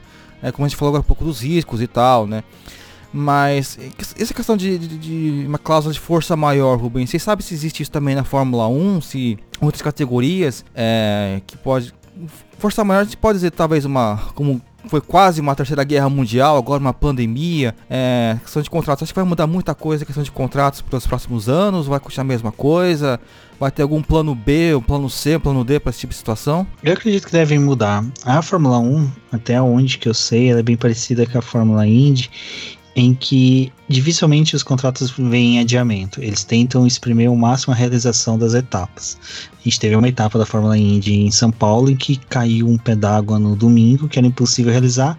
Eles fizeram no sábado à tarde, de portões fechados, também debaixo de chuva, mas só que assim, olha, temos que realizar. Era um, um evento de força maior? Era, mas só que a Índia, a Fórmula 1, eles têm esse perfil de tentar forçar a categoria no máximo para ser realizada. A gente teve na época do Barrichello na Ferrari que eles fizeram quali no Japão na parte da manhã, à tarde fizeram a corrida no horário normal, com tufão rodando no mar na costa japonesa. Então, é, a Fórmula 1 sempre busca exercer a, a sua força né, do contrato de que, olha, eu quero a, a realizado a corrida. O que eu acho que deve mudar bastante é a previsão, sim, de que possa haver uma paralisação por qualquer motivo. Porque, como a gente estava falando agora há pouco, tem muitos contratos que vencem esse ano.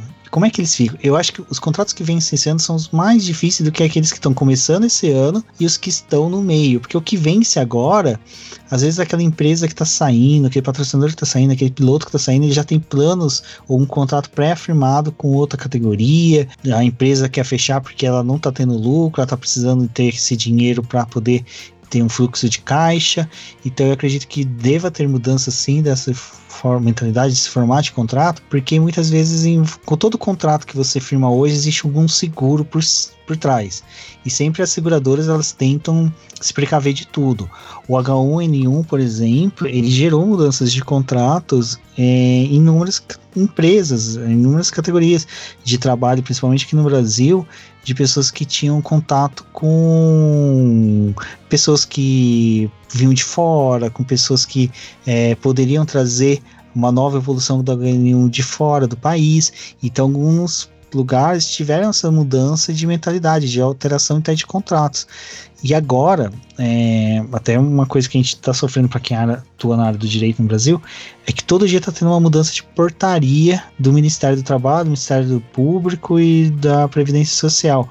Então você vê que pode virar uma bola de neve. Quando você tem essas mudanças aqui, você começa a ter mudanças de contrato de trabalho de prestadores de serviço, mudanças de contrato de quem vai auxiliar no desenvolvimento, na realização de uma etapa no Brasil, e isso deve estar acontecendo no mundo inteiro. Então eu acredito que sim, os contratos, principalmente entre autódromos e é, categorias devem mudar, eles devem começar a prever possibilidade de não de uma um termo pandemia, mas possibilidade de, vamos supor, mudança, cancelamento de contrato, de, desculpa, de temporadas, é, alterações de localização, de realização de etapas, possivelmente na Austrália que tem mais de um autódromo que é possível receber a MotoGP, eles começam a falar, olha, na, acho que é Príncipe Albert, né, que é um dos é, autódromos que tem aí, que é realizado MotoGP, eles possam fazer uma mudança para um ou outro no mesmo país. Eu acho que eles podem criar mais, ser mais flexíveis os contratos para que ocorra a realização, mas dentro de uma segurança mínima. E contrato de piloto, com certeza vai mudar. Porque é o que a gente estava falando, imagina que nem pilotos que estão no último ano de contrato, a Mercedes, que esse ano está com o último contrato de, do Lewis Hamilton. Imagina renegociar um contrato desse para mais um ano dele ano que vem, sendo que o Lewis Hamilton queria correr com o carro de 2021. Ele falou: Olha, eu quero correr, provavelmente para sentir se ele tinha mais chance de ganhar campeonatos. Então, como é que fica agora? Vai postergar o final do contrato dele para 2022? Como é que fica o pagamento do salário dele dentro de um orçamento afrouxado que nem vai ser? Então, possivelmente os contratos vão mudar de formato, vão mudar as previsões de rescisão de contrato, quem paga a multa, quanto que é a multa de cada um, porque é, essa, essa pandemia é uma coisa que eu falei há um bom tempo e venho falando. Todo mundo vai sair dela, quem sobreviver, né? Mas todo mundo que sair dela vai sair melhor e mudado. Mas esse melhor mudado vai ser em que sentido? Porque às vezes o meu melhor não é o melhor para o outro. Mudado em que sentido? Então, essas mudanças vão refletir muito. E nessa questão de contrato, Bruno, acredite, vai ser uma das coisas mais difíceis de mudar. Questão de todo contrato, como envolve seguradora, depósitos de calção, depósito de fiel depositário, nossa, tudo isso vai criar um transtorno terrível nas categorias. E como você mesmo falou, é, questão de se manter na em evidência, o quanto que uma, as, as, os patrocinadores vão querer ficar numa equipe que teima em fazer algumas coisas. A gente teve o Helmut Marko aí algum tempo atrás falando que queria que os pilotos fossem contagiados com Covid, que daí eles já ficavam imunes. Imagina, dependendo da equipe, um patrocinador deve entrar em desespero. Imagina um exemplo na época que a Sauber tinha Nel, fabricante de medicamentos, um diretor de, da Sauber falar uma coisa dessa, tipo, com patrocínio de um farmacêutico no carro. Provavelmente os caras iam pirar. Então, eu acredito que sim, deve ter mudanças bem, bem robustas nessa questão de contratos na Fórmula 1 e nas outras categorias também. Ah, MotoGP, como eu comentei, eu acho que por ele já ter um pessoal já tem, adora, né? Já tem um contato muito antigo, pessoal, mesmo que sempre muda um ou outro funcionário, eles sabem que a forma de pensar, a forma de trabalhar da Dorna é, é bem uniforme, já tá entranhado neles, então acredito que eles têm uma facilidade maior de negociar essas questões com patrocínio e com até os, as, os circuitos em que são realizadas as etapas da categoria. Bom, você falou agora um pouco de contratos, né, da, da renovação do contrato do Lewis Hamilton, por exemplo, e questão de salário. É, no futebol, o Cristiano Ronaldo é, e o Messi também, né, do, do Barcelona, eles já falaram que vão ter é, realmente diminuição de, de, salário, né, do, acho que todo mundo do Barcelona, inclusive, teve 70% de diminuição de salário, é, eu não sei quanto ao do Juventus, não sei quanto ao Real Madrid, eu não sei quanto outros é, principais times aí da, da Liga das ligas da Europa, mas esses dois principais é, é, jogadores, né, que temos hoje no mundo, o Ronaldo e o, o Messi, já falaram em diminuição de salário. Vamos ver como vai ser a questão aí da, da, da Fórmula 1, né? Se vão ter essa, essa, essa humildade de, de, aceitar esse tipo de coisa. Parece que o Ricardo na Renault já teve, já falou sobre isso, né? Já teve seu salário, o, salário diminuído. O Carlos Sainz, ele foi um dos primeiros, até ele soltou um tweet, eu lembro que era de manhãzinha, todo mundo começou a comentar que ele, ele falou: olha, eu aceitei a redução do salário. É, muitos, eu acho que já até internamente com as equipes devem ter falado: olha, para mim é melhor manter o contrato, né? Imagina, o Carlos Sainz caiu na graça da McLaren, precisa ter um piloto bom como ele trabalhando com um preço muito abaixo do que seria pago, é melhor ainda. Então consegue a manutenção do seu contrato. Isso cresce aos olhos da equipe. Mas só que é aquela coisa que eu falo. É, será que, como você até comentou, será que todos os pilotos vão ter esse lado humano, né? Será que todo mundo vai ter esse lado de falar, olha, eu abro mão aí do meu salário, parte do meu salário, ou qual que é a troca que esses pilotos estão fazendo por redução de salarial? Às vezes o piloto joga ali e fala, olha, eu quero redução de salário, mas eu quero mais um ano, de contrato, eu quero ser o primeiro piloto da equipe, é lógico. Lewis Hamilton não precisa nem falar isso, né? Ele já consegue, é só ele levantar a sobrancelha e outro piloto do lado dele abaixa a bolinha. Então, mas qual o custo que as equipes podem ter em questão de negociação de, de contratos? Eu, esses dias eu falei, se um dia eu vier morrer, eu vou virar um espírito ambulante pelo mundo. Eu quero ficar assistindo tudo isso no futuro. Quero visitar todas as corridas, todas as negociações de contrato, porque infelizmente a gente fica muito escuro, né? A gente consegue ver o que está acontecendo nas equipes, a gente pega muita coisa superficial e quando parece assim, ah, reduziu o contrato, mas a que custo, né? Aqui, a que troca que, que esse piloto, esse jogador fez. Eu acho sensacional, eu vou ser sincero, eu tô falando essas coisas, mas quando um piloto fala isso, um jogador fala isso, eu lembro que o jogador do Barcelona, não me recordo o nome dele, ele falou isso, ele foi criticado por outros jogadores de outros times e tal, e você começa a ver, né, que às vezes a mentalidade altruísta de uma pessoa pode gerar um, um desconforto em toda a categoria que ele pertence. Bom, uh, eu separei aqui dois assuntos sobre uh, o, o esportes, né? Para quem não sabe, é o, o esporte, esporte a motor, motor entre aspas, né? virtual, que é basicamente é, corridas, né? De, de Fórmula 1, de NASCAR, de MotoGP, só que no videogame. E quando eu falo videogame, vocês podem entender como PlayStation 4, Xbox One, ou no caso, acho que a maioria está usando o, o PC, tá? Enfim, console, jogos em geral, né? Tem uma notícia boa e uma notícia muito ruim, né?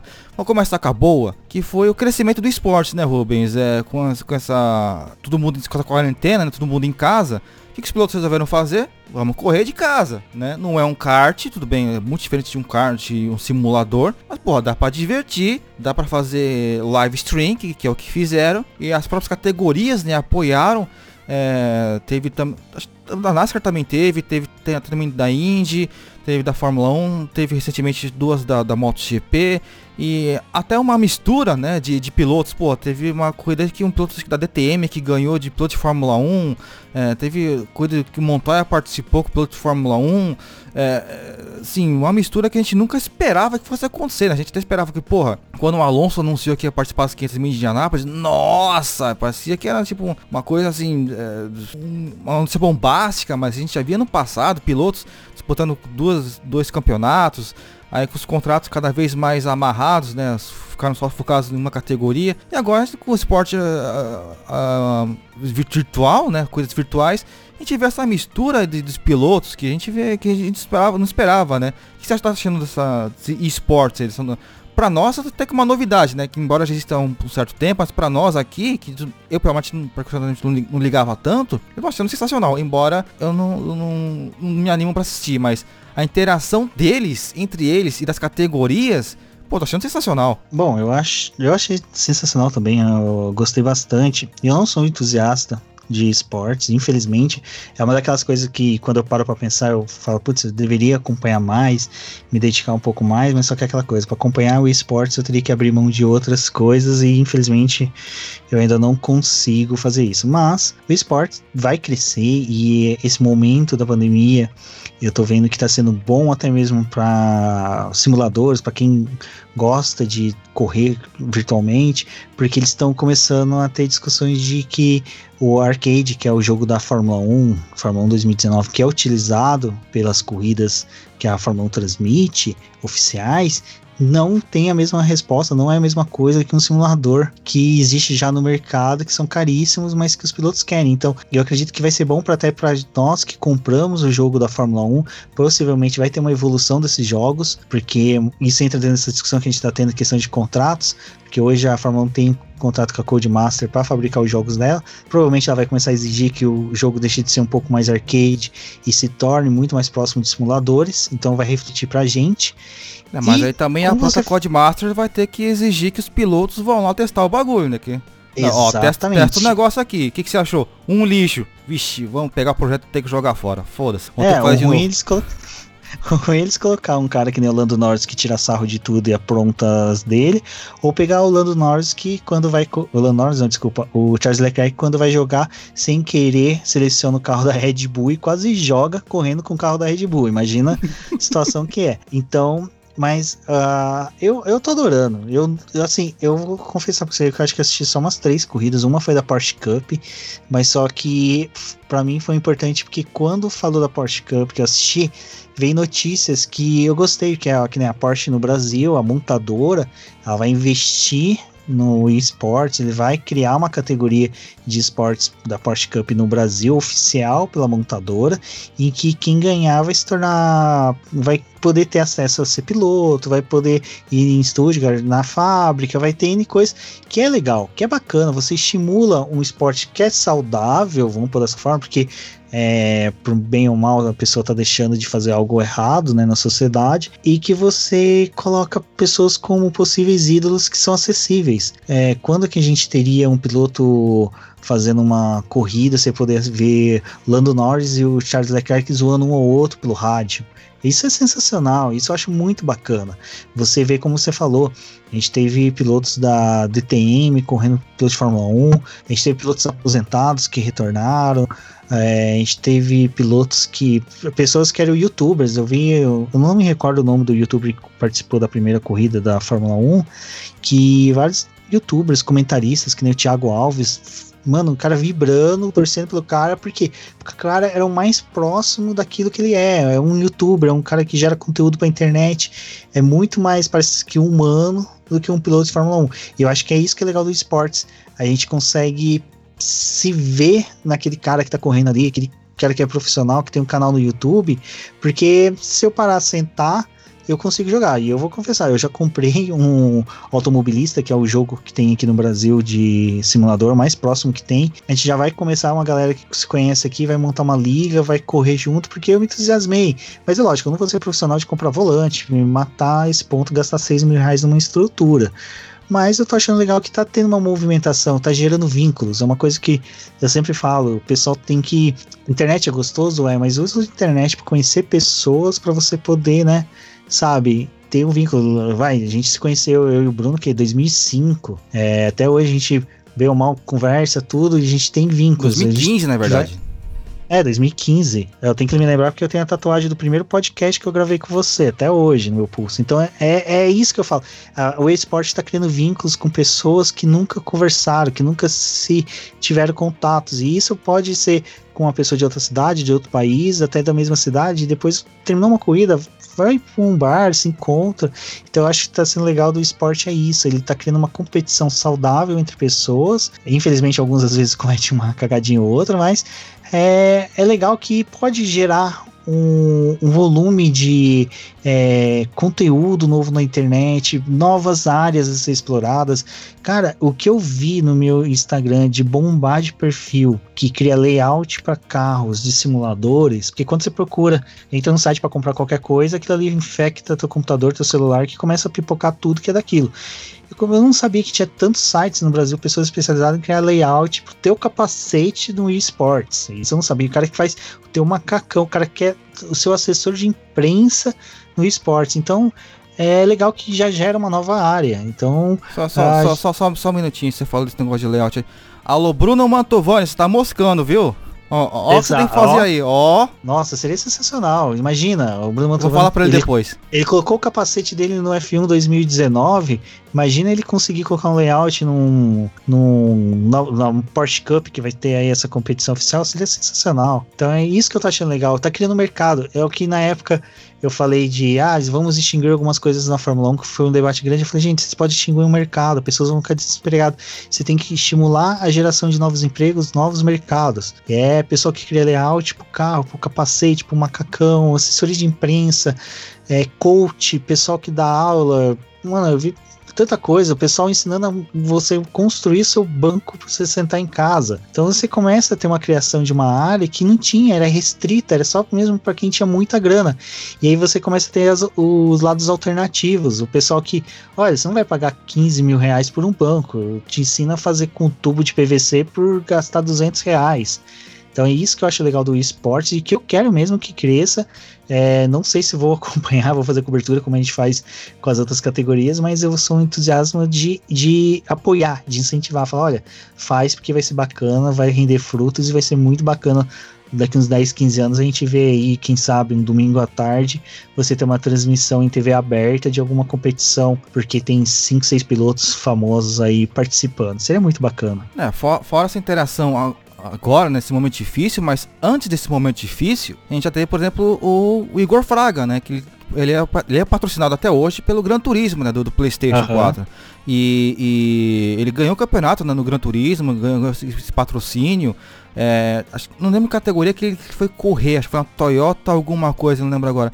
Mas ele correu, se não me engano, com patrocínio da, da Gran Turismo. Ele ganhou o campeonato. Pô, é, é, é um nome. Series esse é um ano ele correu com aquele é macacão um nome azul. que tá aí, né? Um nome brasileiro que tá aí, né? E, voltou, e foi, pra, foi pra ser piloto da, da Red Bull, né? Agora. Então, e você vê a evolução dele. E ele, ele é um piloto assim. Ele deu pau no Lewis Hamilton. Aí o pessoal fala, né? Por que, que o Lewis Hamilton, o Vettel, não corre nos simuladores? Olha. Esse pessoal não corre porque se eles tomar pau é feio. Por que, que o Leclerc e o, o Lando Norris corre, porque eles são zoeiros. Leclerc na penúltima corrida jogou o carro pra cima de um outro piloto. Você viu que ali foi totalmente tipo, ah, quero fazer uma brincadeira aqui para justificar meu resultado ruim. São caras que eles mudam a situação com uma brincadeira. Vettel e Hamilton não, seriam caras que ficariam com sangue nos olhos para vencer.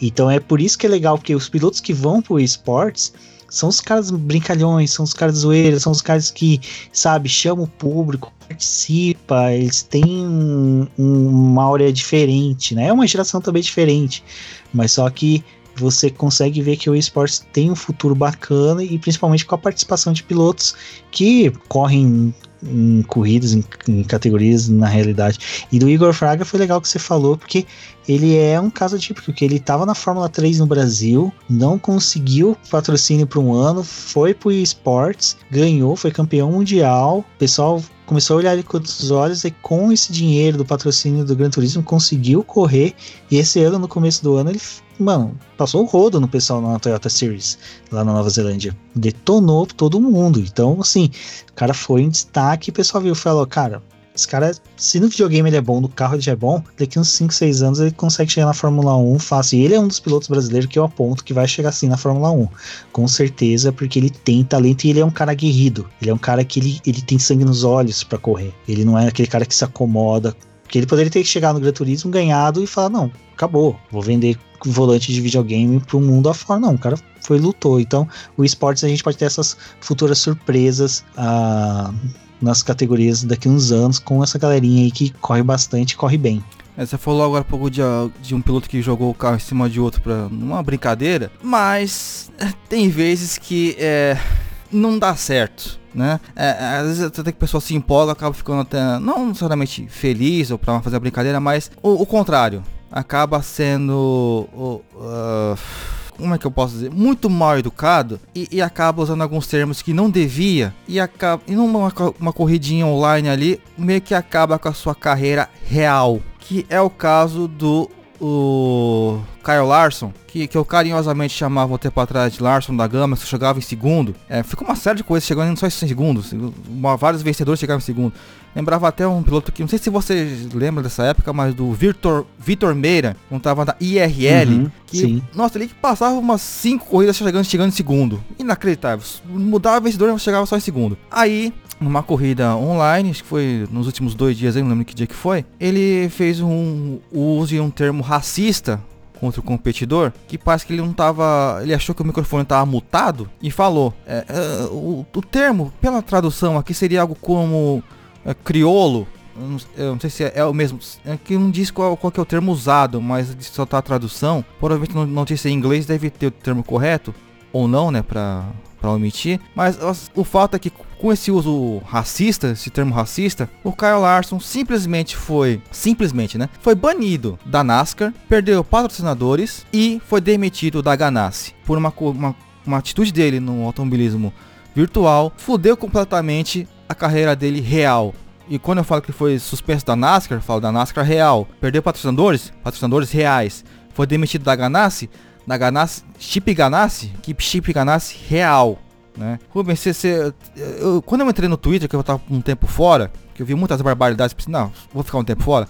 Aí pensei, não, vou voltar que eu tenho que divulgar o podcast, beleza. Quando eu, eu abri o Twitter, pá, notícia do Larson da, do Larson da Gama, ou Caio Larson, né? Eu, eu me assustei, eu, eu, não esperava ver essa notícia do nada assim na, na, minha tela. Você teve a mesma reação? Você ficou assustado? Você, tem, você achou que era pegadinha? Você achou que era brincadeira? No começo, eu até tava achando muito pesada a reação contra ele e tudo.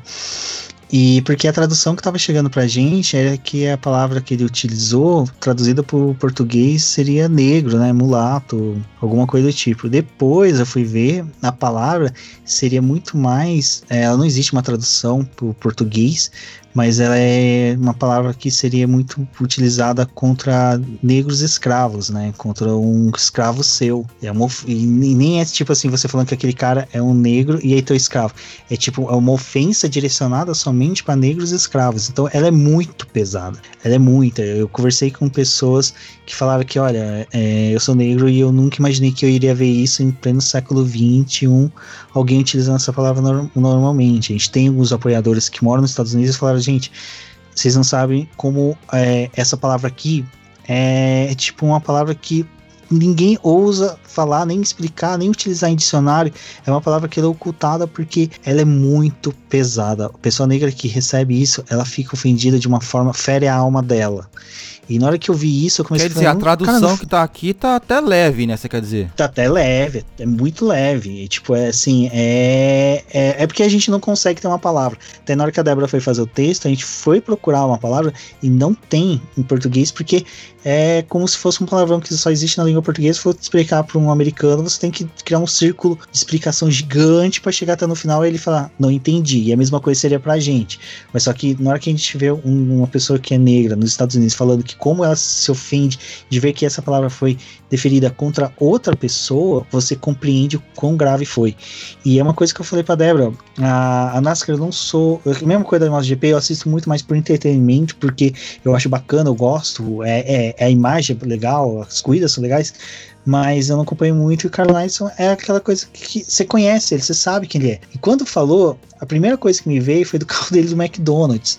E até comentei com a galera, eu falei, cara, esse cara tem um patrocínio do McDonald's, não é tipo um M do tamanho de um Big Mac no macacão dele, dele, não, é o macacão inteiro. Então você já tem toda essa questão de um dos patrocinadores dele se já sofrer é, com estigma de ser preconceituoso, de pagar mal funcionários, de que só emprega pessoas em condições que necessitam realmente daquele trabalho, quando ela depara com um atleta que é patrocinado por ela e que usou uma palavra desse, desse escalão, ela tem que ter uma resposta rápida. Então, da, do, do McDonald's eu tenho entendido, mas de repente quando eu vi a Chevrolet se pronunciando dessa forma, depois Chip Ganassi falou: olha, a gente não vai nem pagar o salário dele. Ou seja, ele ia receber algum salário do que ele trabalhou esses tempos. Ele não vai receber. E tipo assim, não vai receber, tipo, amigo, não adianta nem querer vir bater na nossa porta, você não tem. E ele foi explicar: olha, é, não era isso que eu queria, tal, tal, tal.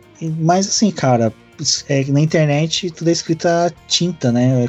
Caneta de tinta, né? A lápis, você consegue apagar depois. E o que aconteceu é que o cara virou, falou isso para um spotter dele e o que numa corrida pode ser que nunca a gente teria acontecido. Então isso que veio na minha cabeça.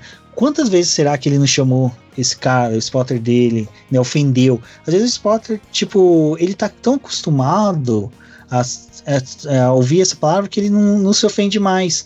Mas o problema é que ofende todo uh, o público que não gosta desse tipo de coisa, público negro. E a NASCAR hoje, eu vejo como a categoria que mais cresce no mundo. Ela, eu tenho colegas meus no Brasil que não gostam de Fórmula 1, acham um TED, não gostam de, de estocar, mas os caras gostam de assistir NASCAR. Os caras gostam de pôr na Fox Sports para assistir NASCAR. Então você vê que o crescimento da NASCAR é tão grande como comparando com o futebol americano. Então a NASCAR quer perder esse perfil de um esporte, uma categoria do redneck, do americano caipira, daquele cara de cabelo vermelho, Coca-Cola numa mão e, e cachorro quente na outra, que só vai no autódromo para ver batida. Não, eles querem perder esse, esse, essa característica e, e, ser um perfil mundial. E de repente, quando ela tá nessa expansão, vem uma situação dessa, a resposta tem que ser imediata, para simplesmente já falar: olha, a gente resolveu isso daqui, não se preocupem que não vai mais acontecer. Porque a minha preocupação, quando eu vi, foi: puta, quantas vezes esse cara não deve ter chamado esse spotter, sabe? Porque nos Estados Unidos, quando tem uma transmissão de corrida, eles têm um delay automático de 10 segundos, que é para justamente eles não transmitir um acidente feio, não colocar uma briga. Você pode ver que toda vez que tem briga da NASCAR, é só naquele momento trapalhões, que é soco de mão aberta. Na hora que começa a pegar o forte mesmo, eles cortam, transmite o menino que tá lá no, na arquibancada, os box, todo mundo assistindo no vídeo, o que, que tá acontecendo, mas a pancadaria forte eles não mostram, porque eles têm esse delay de 10 segundos para poder fazer os cortes. Então, se acontecesse isso na corrida, provavelmente os organizadores falaram assim: ó, nem, nem transmite, nem transmite porque vai dar merda. E depois podia dar uma prensa no piloto, mas a gente não sabe. Até onde eu sei, o, a comunicação do spotter não é aberta na categoria. Porque o spotter tá falando, ó, vai mais para cima, vai mais para baixo na pista, olha, pega o vácuo do cara da frente, segura o cara de trás. Se isso é aberto, as estratégias acabam. Então eu acho que a resposta foi muito mais rápida porque começa a ter esses burburinhos. Ele sempre ofendeu, ele sempre cutucou o spotter. É, o spotter já, coitado, é um cara que não, não quer bater de frente porque depende daquele trabalho. É aquela coisa, né, de você sempre se machucar, sempre se machucar, sempre se machucar, mas só que você sabe, eu não posso sair daqui, é meu trabalho. Se eu sair daqui, outra equipe não vai me contratar. Então, em todas essas questões que eu fiquei estarrecido na hora que eu vi. Eu falei, cara, ele usou uma palavra que, tipo, sabe, devia ser automático. A pessoa tinha que começar a engasgar, torcer a língua para falar para não surgir nela, porque ela ofende muito e é muito pesada, principalmente aos negros e Estados Unidos, né? A gente sabe como lá a questão de preconceito é pesadíssimo no esporte, então é, é bem complicado.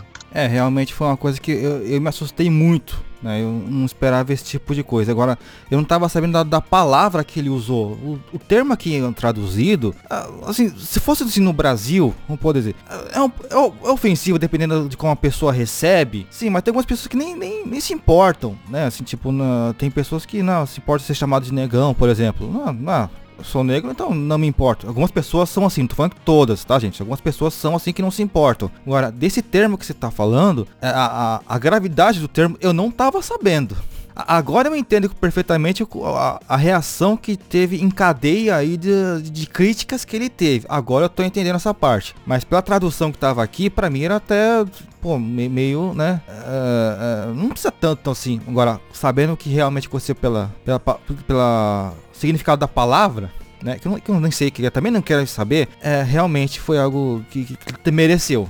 Mereceu e a carreira dele, acho que no automobilismo já, já era. No esporte, talvez, já era, né? Então, eu fico me perguntando agora como vai ser. Não sei se ele tem filhos, mas pô, os filhos dele, se tiverem, os filhos dele na, na escola agora vão, vão sofrer as consequências, né? Por uma brincadeira aí, né? Enfim.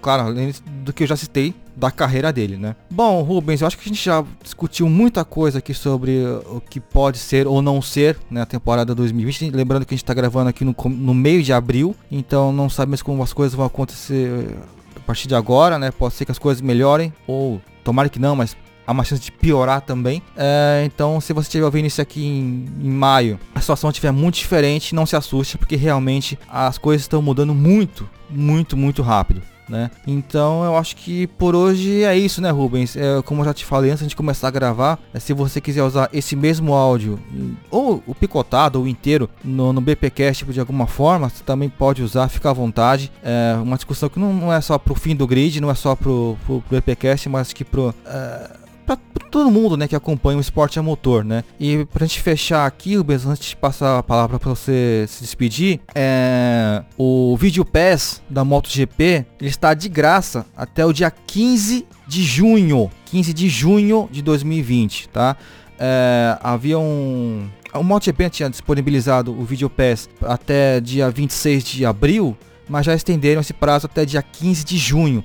Ou seja, você pode perfeitamente é, é, fazer uma conta lá no, no Video Pass, uma conta trial, e essa conta vale é free, totalmente free, até dia 15 de junho de 2020. Vocês podem assistir todas as corridas, todos os documentários, todos os highlights que teve na MotoGP desde 1992 até é, a etapa do Qatar de 2020. Tá tudo liberado. É só fazer a conta lá, conta trial, que vocês podem ver a corrida que vocês quiserem. Moto 125, 250, Moto 3, Moto 2, GP500, Moto GP, documentários especiais, highlights, tudo de graça até o dia 15 de junho de 2020. Vou até é, falar isso depois nas redes sociais. Mas para quem estiver interessado aí, é, tá tudo liberado. Rubens, então eu acho que até o momento é só. Se a gente tiver mais algumas novidades bombásticas você está convidado para vir aqui falar mais a respeito. Aí deixa uma sua despedida e também convide a todos a irem te, te ouvir no BPcast e também acessar o Boletim do Paddock. O microfone é teve, à vontade.